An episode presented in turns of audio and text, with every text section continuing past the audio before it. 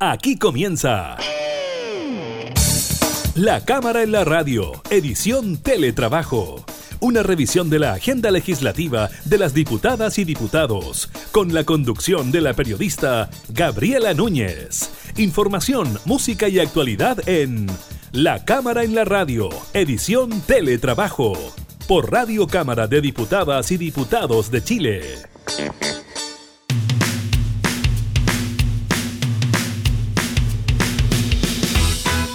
¿Cómo están? Bienvenidos a un nuevo programa de la Cámara en la Radio, modalidad teletrabajo. Los continuamos acompañando en estos días difíciles de cuarentena a causa de la pandemia del COVID-19. Estaremos hablando de distintos temas que tienen que ver con el aumento en el desempleo a nivel nacional, también eh, los eh, contagios que eh, día a día también nos ponen de manifiesto la, lo grave de la situación y también estaremos revisando otros temas como los nombramientos y salidas en el Ministerio de la Mujer y Equidad de Género. Estaremos conversando de aquello con la diputada Marcela Hernando. Iniciamos de inmediato la cámara en la radio en teletrabajo.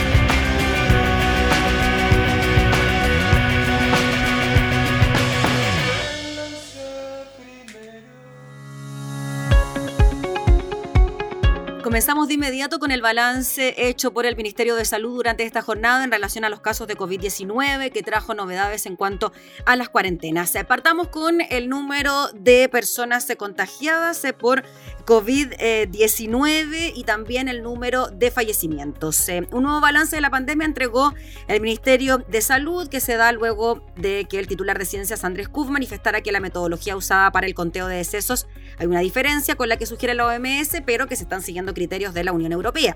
En ese escenario, el MinSal informó de 192 fallecimientos registrados por el registro civil, elevando el total nacional a 2.475. De estos, 19 fueron el 8 de junio, 76 el 7 de junio, 49 el 6 de junio y 48 personas el 5 de junio para atrás. Las cifras entregadas hoy son adicionales con la distribución diaria y corresponden a la notificación señalada, es decir, esta certificación con PCR positivo, tal como se ha informado también por el ministro Q. En este sentido, explicó que este número de personas registradas en el registro civil va a aumentar en los próximos días y contiene los fallecidos certificados con anterioridad al día de hoy. Asimismo, se reportaron 5.737 nuevos contagios por SARS-CoV-2 de los cuales 5.226 son sintomáticos, 511 asintomáticos, por lo que a la fecha se anotan 148.496 casos desde que comenzó la pandemia en el país el 3 de marzo. Los contagiantes, es decir, los activos, son 24.201 de acuerdo al reporte entregado por el eh, titular eh, del MinSal y en este caso también eh, por el subsecretario de redes, Arturo Zúñiga. Vamos con la otra noticia emanada de este balance del MinSal anunció que va a haber cuarentena en las comunas de Valparaíso y Viña del Mar y que se suman entonces a la cuarentena total que mantiene la región metropolitana, con lo cual cerca de 9 millones de personas se mantendrán en confinamiento. La medida que se aplicará a partir de este viernes, digo a las 22 horas, incluye también a la comuna de Peñaflor en su totalidad y a las zonas urbanas de Curacaví, San José de Maipo, Tiltil y Melipilla.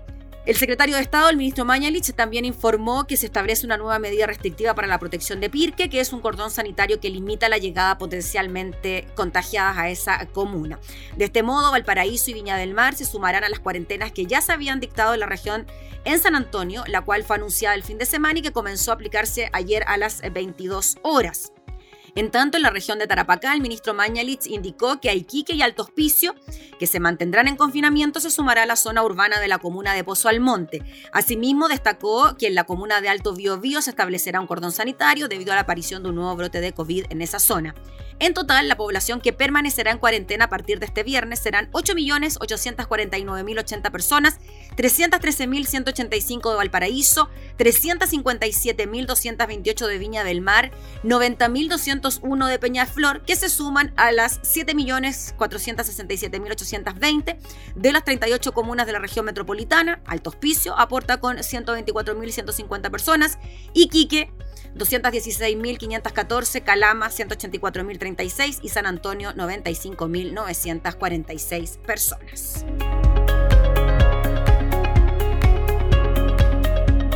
Valparaíso, has devuelto en mí el amor, devolviéndole a este corazón paradero que olvidó. Tu caricia por muchos puertos se encendió. Intensas luces en la oscuridad.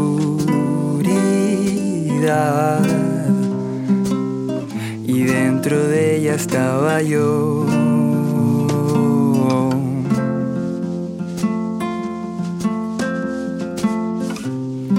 No te voy a detener.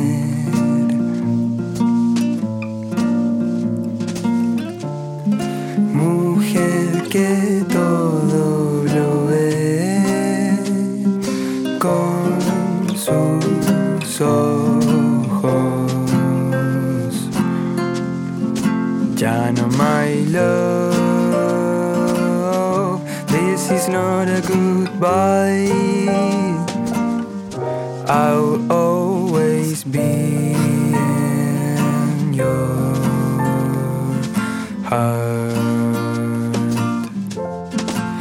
Heart. Jana, my love,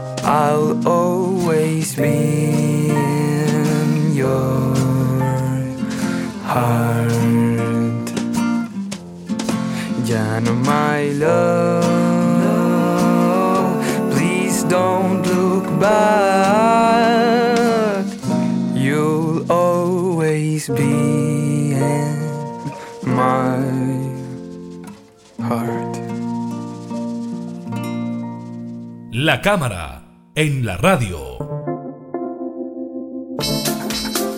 Durante esta semana se produjo el nombramiento de la nueva ministra de la Mujer y Equidad de Género. Esto tras la salida de Macarena Santelices, la ex ministra, que alcanzó a estar poquito más de 30 días en el cargo. Quien asume es Mónica Salaquet, militante de la UDI, ex diputada y se desempeñaba entonces como subsecretaria de Turismo. Conversamos eh, de este nuevo nombramiento con la diputada Marcela Hernando, con quien nos contactamos de inmediato. Ella integra la Comisión de Mujeres y Equidad de Género. Gracias, diputada, por recibirnos en su casa. No, muchas gracias a ti. Un gusto saludarte. Sí, pues un gusto conversar con usted, diputada, en esta nueva forma que tenemos de, de poder teletrabajar y comunicarnos también. Pues, así que gracias por, por su tiempo. Sí. Diputada, bueno, primero le quería preguntar eh, por el primer nombramiento, ¿no? De Macarena Santelices, luego de que el cargo hubiese estado vacante más de 50 días tras la salida de la ministra Isabel Pla. Se pensó en algún momento que la subsecretaria Plaza podría haber asumido, pero se opta por Macarena Santelices. ¿Qué le pareció primero ese nombramiento? Mira, yo creo que eh, el alejamiento de la ministra Pla eh, y que no hayan nombrado de inmediato a alguien significa que los tomó desprevenidos. Y yo siento que ella estaba eh, con un pie muy forzado en el último tiempo, eh, porque nosotros también y las organizaciones sociales estábamos presionando para que ella tomara una eh, determinación y hiciera sus pronunciamientos respecto de lo que estaba pasando en ese minuto. Recordemos que eh, estábamos eh, entrando a la pandemia y saliendo del de, el estallido social del año pasado y nuestro reclamo era que ella no había tomado un papel protagónico para defender los derechos de las mujeres en esas dos condiciones. Y hemos visto en esta pandemia eh, cómo ha afectado muchísimo más a las mujeres. Entonces, eh, yo siento que el gobierno no está bien preparado. Se ha prestado, yo creo, también para eh, las peleas típicas e intestinas entre los partidos políticos por el cuoteo. La verdad es que a nosotros que somos de oposición nos da lo mismo de qué tienda política sea.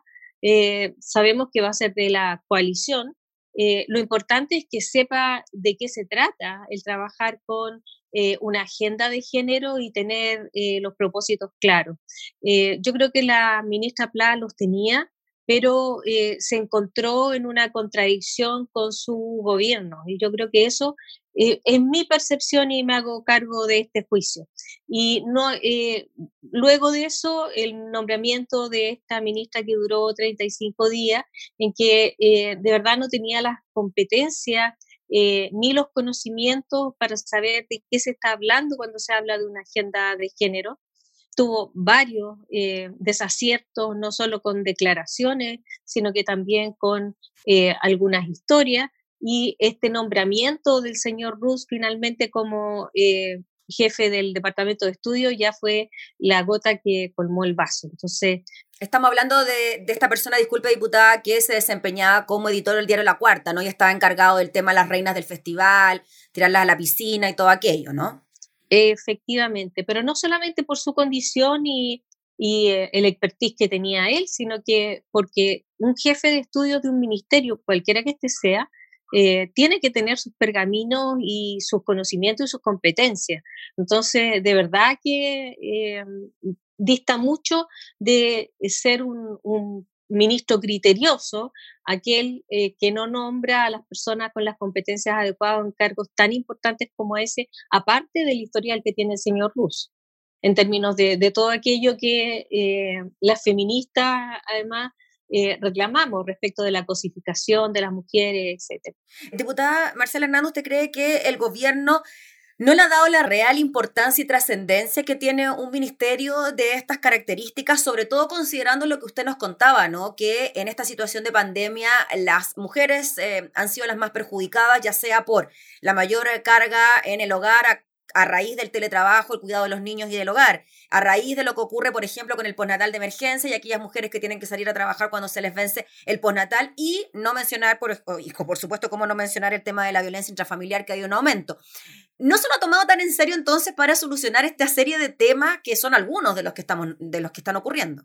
Yo creo que para el, gobierno eh, de Sebastián Piñera, este es el último ministerio. O sea, yo creo que lo único que debe desear es que no le den problemas, pero no, es, no son sus grandes preocupaciones, no es algo que uno vea que están realmente preocupados. Cuando uno pone temas eh, en discusión, como lo hemos hecho con el pre y postnatal de emergencia, eh, que la ciudadanía lo está reclamando, que no solamente somos nosotros eh, y no solamente es la oposición, porque esta cosa es bastante transversal, eh, ellos se desentienden. Entonces, en ese contexto, yo creo que tú bien dices, este es un ministerio en el cual ellos preferirían tener que no existiera, probablemente.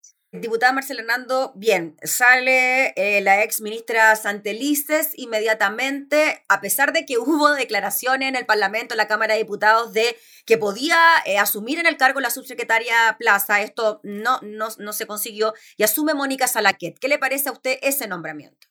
Yo a ella no la conozco mucho, creo que he tenido un par de encuentros a propósito de turismo en la región para manifestar mis preocupaciones sobre lo que estaba pasando con el rubro turismo eh, cuando empezó eh, el estallido social primero y después la pandemia.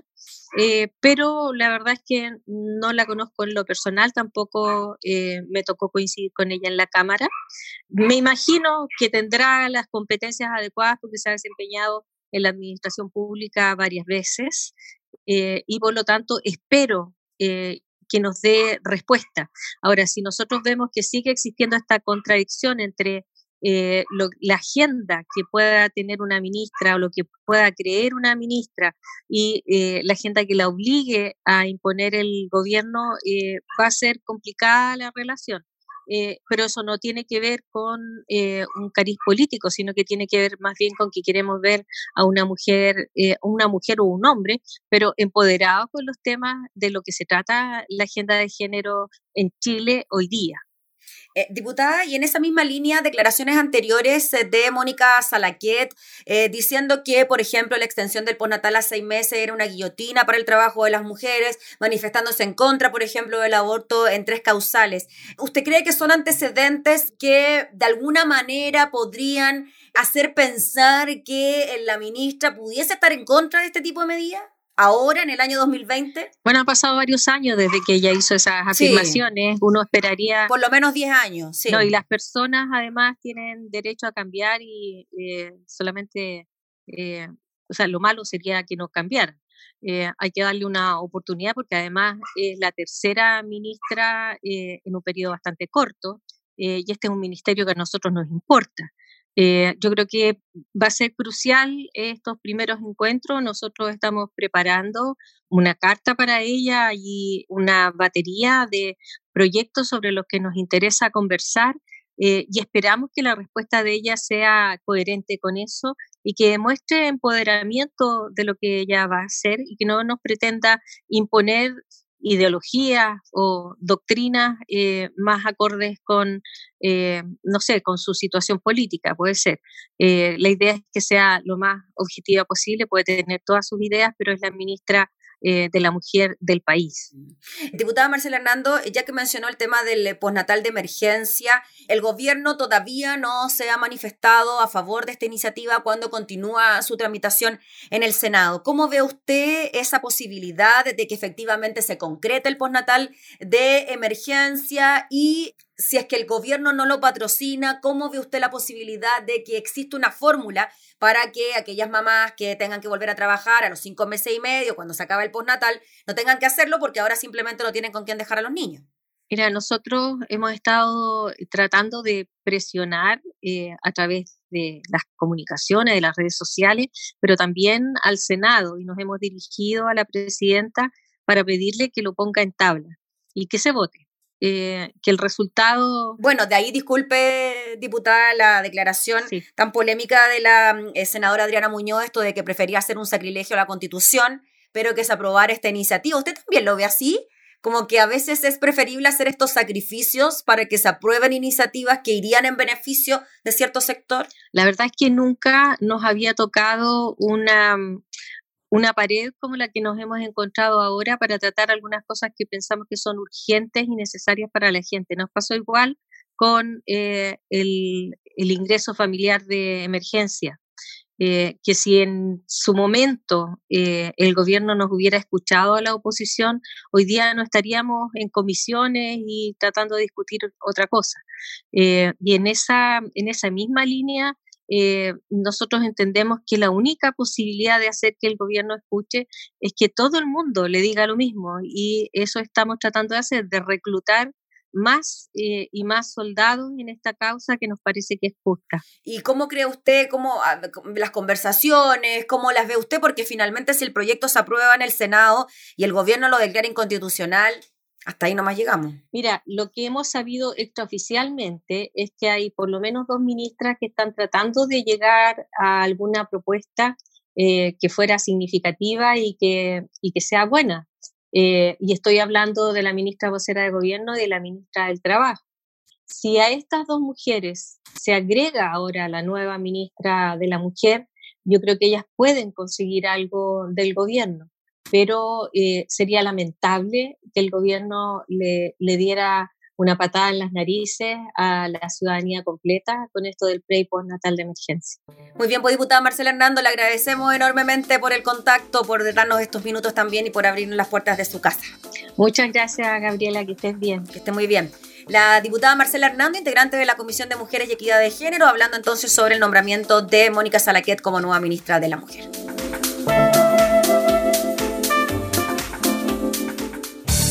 Estás escuchando La Cámara en la Radio, edición Teletrabajo, con la conducción de la periodista Gabriela Núñez.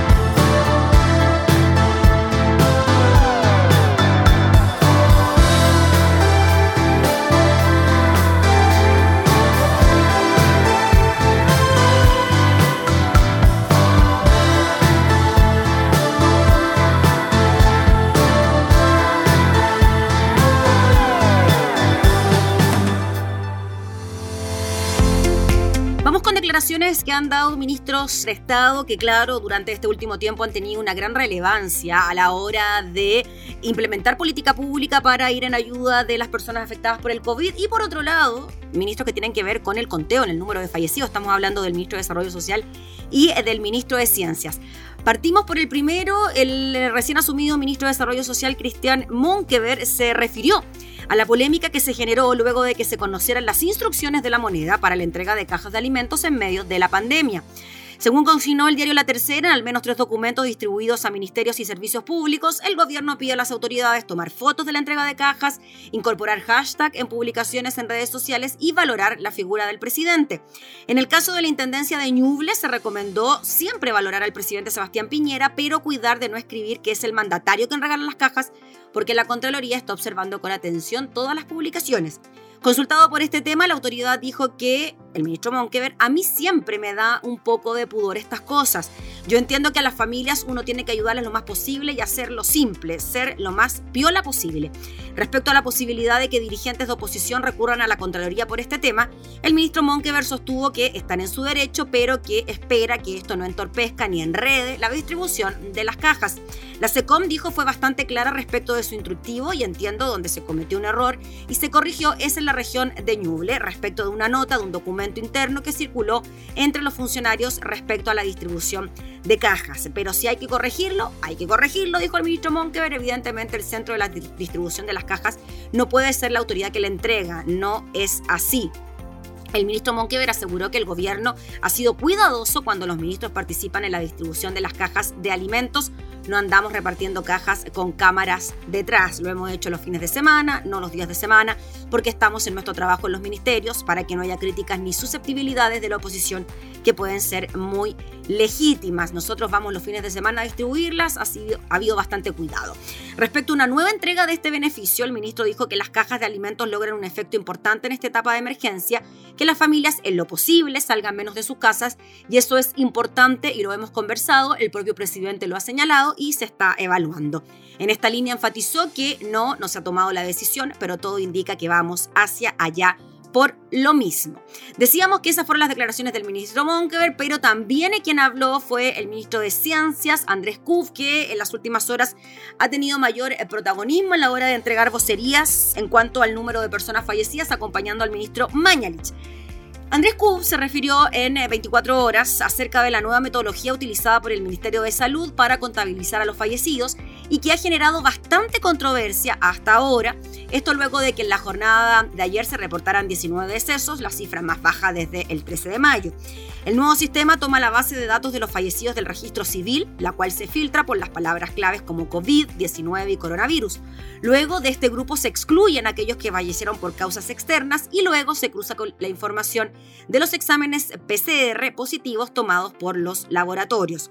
Esto último difiere de lo recomendado por la Organización Mundial de la Salud, que indica que se debe contabilizar dentro de los fallecidos por coronavirus a todos los que tengan un cuadro compatible con COVID-19, independiente si tienen un examen PCR o no, a no ser que su muerte haya sido por otra causa confirmada. Al respecto, el ministro Kuf señaló que efectivamente este nuevo método, si bien no sigue esa recomendación de la OMS, sí se utiliza en otros países y es lo que nuestro país considera como lo más preciso para contabilizar a los fallecidos, que fue lo que dijo el ministro. Aquí en este aspecto particular del caso probable, efectivamente hay una diferencia con la OMS, pero nosotros sí estamos siguiendo criterios que están usando muchos otros países de la Unión Europea. Y esto, dijo el ministro Kub, es lo que nosotros hoy día creemos que es la manera más precisa, creemos que es la mejor manera que podemos mostrar una información muy clara, información de datos que viene de una matriz nacional y mostrar uno de los temas más sensibles de esta eh, pandemia. El tema de la cifra de fallecidos agregó es necesario estar seguro y esta metodología es el mejor método para tener una cifra clara. Es muy distinto, dijo, cuando hablamos de fallecimiento, donde sí tenemos que estar absolutamente seguros de lo que estamos haciendo. Si bien la semana pasada el propio ministro Mañalich indicó que obedeciendo los lineamientos de la OMS, contabilizarían a fallecidos que tenían PCR pendientes. Con esta nueva metodología, ese criterio ya no se considera. Este cambio de metodología, sostiene el titular de la cartera de ciencias, obedece a una mejora. Teníamos un sistema, ahora tenemos un sistema mejor. No es el mejor sistema, no es un sistema óptimo, pero es mucho mejor de lo que teníamos antes. Declaraciones del ministro de Ciencias sobre el nuevo mecanismo para el conteo de fallecidos.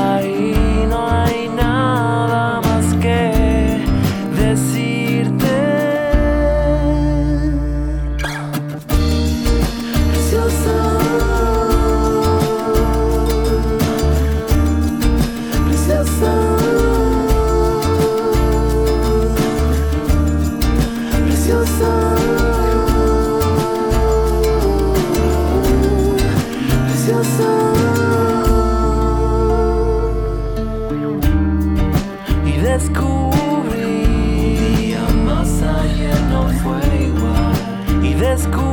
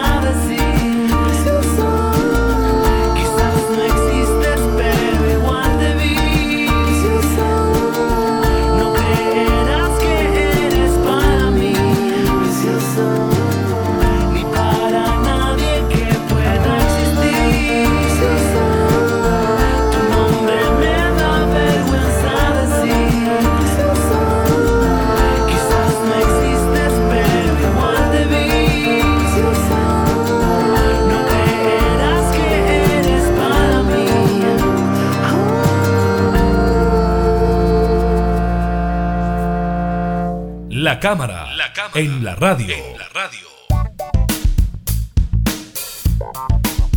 Vamos con los datos de desempleo entregados durante esta jornada de una encuesta proveniente del Centro de Encuestas y Centro de Estudios Longitudinales de la Universidad Católica. Ellos presentaron su segundo sondeo con el objetivo de medir el desempleo en el país en medio de la crisis sanitaria y reveló que la tasa de desocupación creció un 9% en abril hasta un 11,2% en mayo, llegando a 890 mil desempleados en Chile. Con esto entonces se alcanza esta temida cifra de los dos dígitos en desempleo.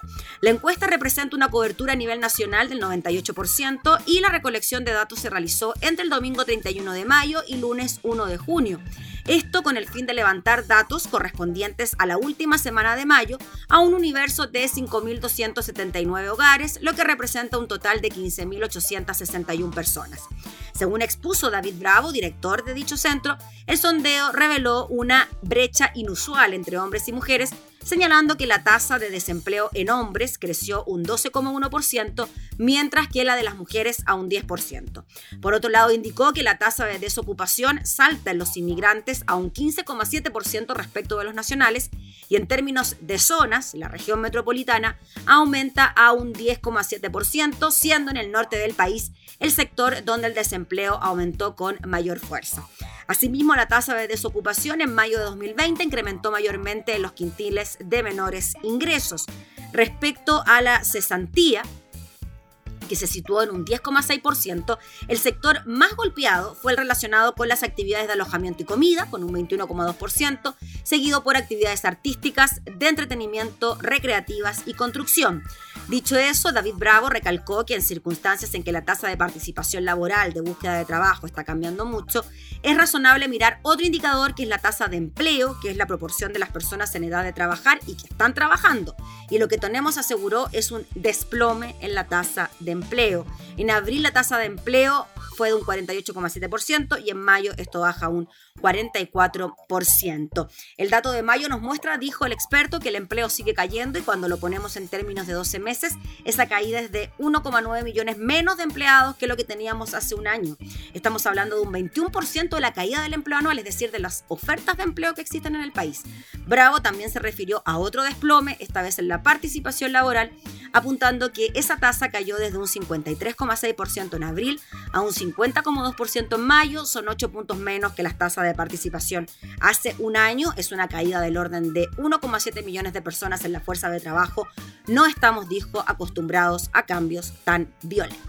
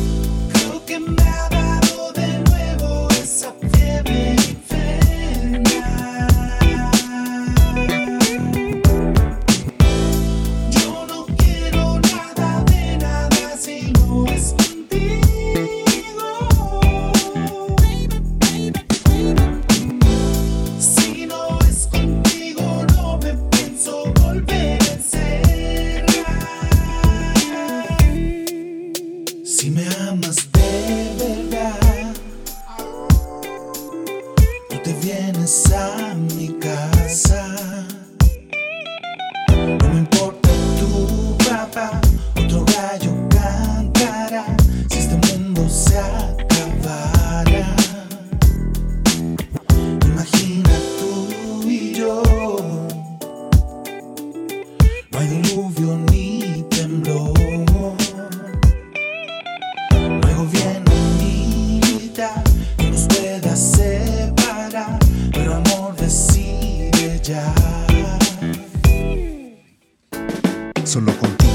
Sabes que eres mi nena. ¿Qué tal si pasamos juntos esta cuarentena? Esta noche será buena. La neta mascarilla con estilo pañoleta. Y si la bajan nos ponemos bien fumetas. Venga lo que venga, aunque choque los cometas hasta el toque de queda. Una vela, dos copas y una cena. Bailando mucho funk en esta cuarentena plena.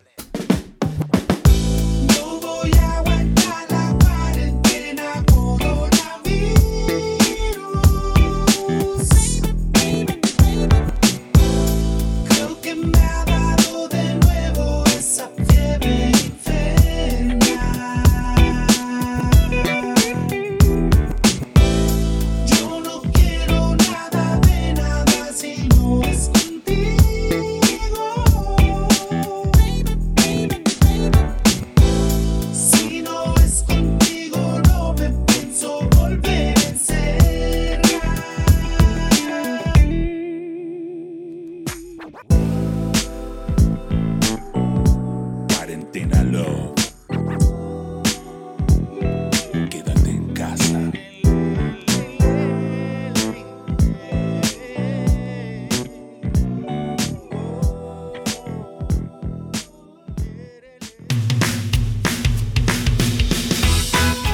vamos a despedir entonces este programa especial de teletrabajo de la Cámara en eh, la radio. Estamos junto a ustedes en estos días de cuarentenas voluntarias y obligatorias. Ya lo saben, nos pueden seguir escuchando en radiocámara.cl, en nuestras radios en Alianza que sigan descargando nuestra programación y por supuesto también en nuestro podcast en Spotify. Nos reencontramos, que esté muy bien, que tenga una excelente jornada.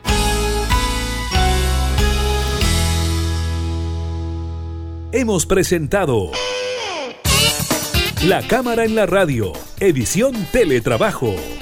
Una revisión de la agenda legislativa de las diputadas y diputados, con la conducción de la periodista Gabriela Núñez. Información, música y actualidad en La Cámara en la Radio, edición Teletrabajo, en Radio Cámara de Diputadas y Diputados de Chile.